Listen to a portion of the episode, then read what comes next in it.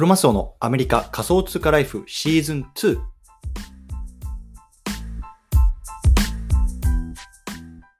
皆さんおはようございます。アメリカ西海岸在住のクロマスオです。今日は10月の17日月曜日ですね。皆さんいかがお過ごしでしょうか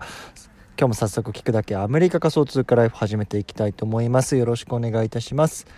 さて今日なんですけども今日はね1000円の服と10万円のねセミナーどっちが安いか高いかこんなねちょっと話をしていきたいなと思うんですね。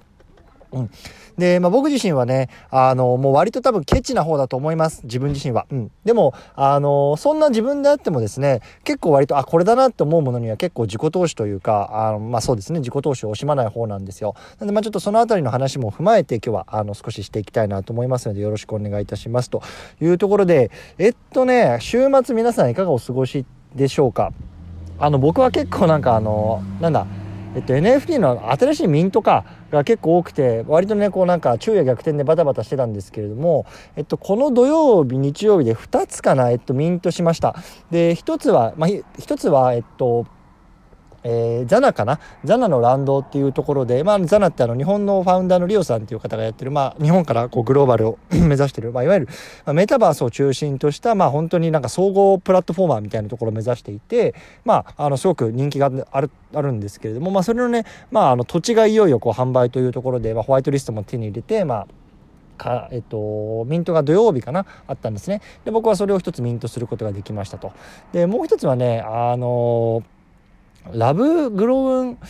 なんとかつ、まあ、海外のあれなんですけど、まあ本当になんかその、まあちょっとこの前もボイス、えっと、ここで話したから、ポッドキャストで話したかもしれないんですけど、まああの、すごく限られたコミュニティの人たちが入れるような、あの、コミュニティになっていて、で、そこでね、まあその中でも全員がミントできるわけじゃなくて、まあある一定のこうタスクをこなした人ができるような、まあ、ミントできるってやつがあって、で、僕は今回ミントすることができたので、まあそれをミントしましたというところなんですけれども、えっと、結果から言うとね、えっと、まだ、2つとも売ってはないです。自分で持ってるんですけれども多分2つで今含み益で 0. 点どれぐらいかな？1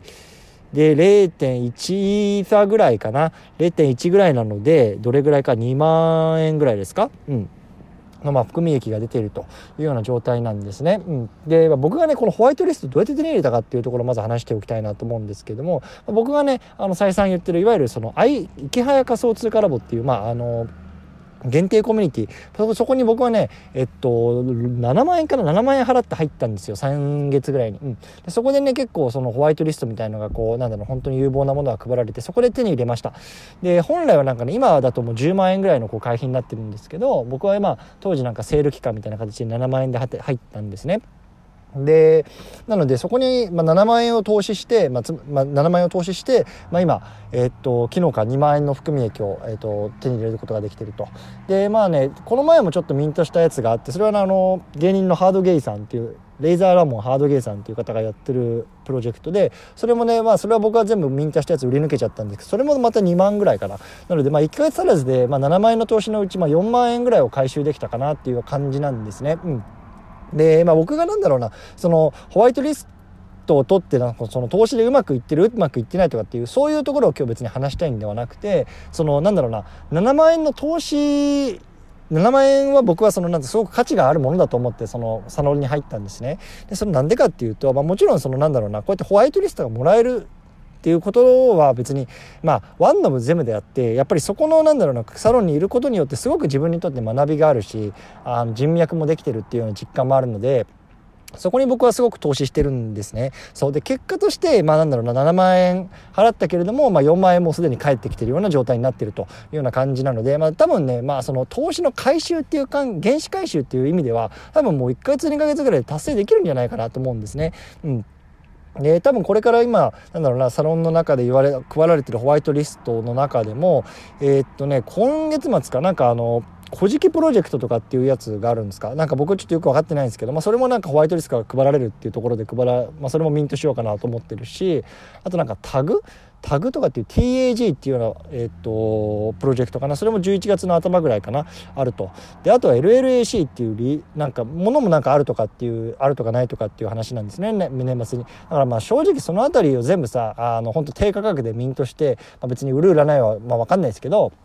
やったらまあ多分7万円ぐらいサクッと回収できるなと思ってるんですよ。そうなのでまああのそうやってなんだろうな自分が学びつつこう回収できているっていう実感があってすごくこれはいい投資だなと思ったんですね。で一方でなんか冒頭ね僕はだいぶ決意ですよっていう話したと思うんですけどあの僕は何だろうなその例えばなんだろうなユニクロとかさ古着屋とかでさ結構爆買いは安い安いって言って爆買いする人いるじゃないですか。で割と僕の妻もそういうタイプの人間なんですけど僕はねそういうのに、ま、なんか一切こう財布を開く気がしないんですよ、ね、なんか 1000, 1000円のパーカーだろうがうん別に僕はそこに全然価値を感じないしなんだろう。うん、あんそ、そこに1000円を使うんだったら、僕はなんかその激安ミントで、やっぱりそこの1000円を使いたいなって思うタイプの人間ですごくなんだろうな、まあ、自分で言うのもあれなんですけど、メリハリがしっかりしてるタイプだと思うんですよね。そう。なので、なんだろう。うーんなんだ今回なんか僕が言いたかったのはその自分の中でそのなんだろうなその投資の判断基準であるとかその NFT の投資基準みたいのをきちんとできてるかなっていうところがね、まあ、すごく最近自分にもすごく問い直してるところなんですよね。やっぱりさあの予算って限られてるわけじゃないですか誰しも僕も限られてるしでその中でどうやってやりくりするのってなった時にうんな何でもかんでもやっぱお金を使えるわけじゃないんですよねだからそういったなった時にあ例えばユニクロに行ってなこれかわいいなこれ欲しいなあ安いし買っちゃおうっていうところをやっぱり僕は自分で自制をするようにしていて。まあ、買い物に行った時とかもな、なんだろうな、あ、この1000円があれば、この2000円があれば、この5000円があれば、何々できるな、何々できるかなっていうのをね、すごく僕は考えるようにしてるんですよね。でもちろんなんだろうな、僕の中では、まあ中、中期的かな？中期的な目標の中でやっぱり会社員を出したいっていうような目標があるんですよね。で、これを聞いてる方の中にもやっぱりまだ会社員で働いてすごく消耗してるなっていう方いると思うんですけど、もちろん僕もそのうちの一人なんですね。で、そうなった時に、あ、ここで1000円使って自分のなんだろうな、あの自由が遠のくんだったら、この1000円を、じゃあ米国株の ETF に当てようかとかさ、ビットコイン買っとこうかとか、なんか僕はそういうようなマインドになるんですよね。うん、なので、まあ、あの、もちろんね、その何にお金を使うかっていうのはもちろん人それぞれの価値、価値判断なので、あの、僕がどうこういうことではないんですけど、僕自身はね、やっぱりそうやって何かね、衝動買い、何か、あ、別に買おうと思ってないものを買いたいなとか使いたいなと思った時に、なんかそういうふうに自問自答するようにしてますね。うん、あこれでビットコイン買ったらあもしかしたら2週間会社退職退職できるのが早まるかもしれないとかね。ライスワークじゃなくてライスワライフワークができるかもしれないとか。なんかそんな風にねこう自分にこう問い直してるな問い直してるなと思います、うん、で僕自身はねその僕の自分の財布はそういうようなタイプの人間なんですけど、まあ、逆に言うとなんか例えば妻とかさ、まあ、親とか別に兄弟とかさ、まあ、大切な人とかねそういう人たちが別に何に使ってるとかって別に口出し続きは全然ないんですよ。だからなんか隣でさ妻がなんかあのーそのユニクロとかで買い物してても、あ、なんかやってんなとかっていうぐらいで思うんですけど、だからそこはやっぱり少し自分でなんかでしっかり線引きを引く、ね、自分の価値観をこう人にね、押し付けないようにしてる。まあ、もちろん、なんか最初の方、最初の方っていうか結婚して最初の方ね、え、そんなん買うのマジもったいないとかって結構ぐじぐじぐじぐじ、なんか言い合ってたこともあるんですよね。そう、でもやっぱりそれってさ、その、お互いの価値観が違うわけじゃないですかね。ユニクロのね、あのー、シャツに、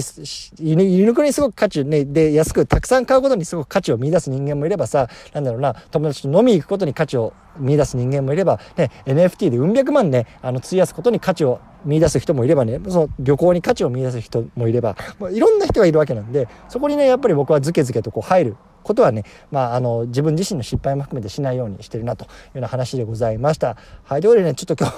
今日もまたなんかその外で撮ってるのでなんか脈絡のない話になってしまったんですけども、まあ、とにかくまあ2つかな言いたかったこと。その自分自身のなんだろう投資判断とかやっぱり予算が限られてる中できちんとねこう何これを投資したらどうなるのかっていうところをきちんと考えた方がいいのかなっていうところが一つと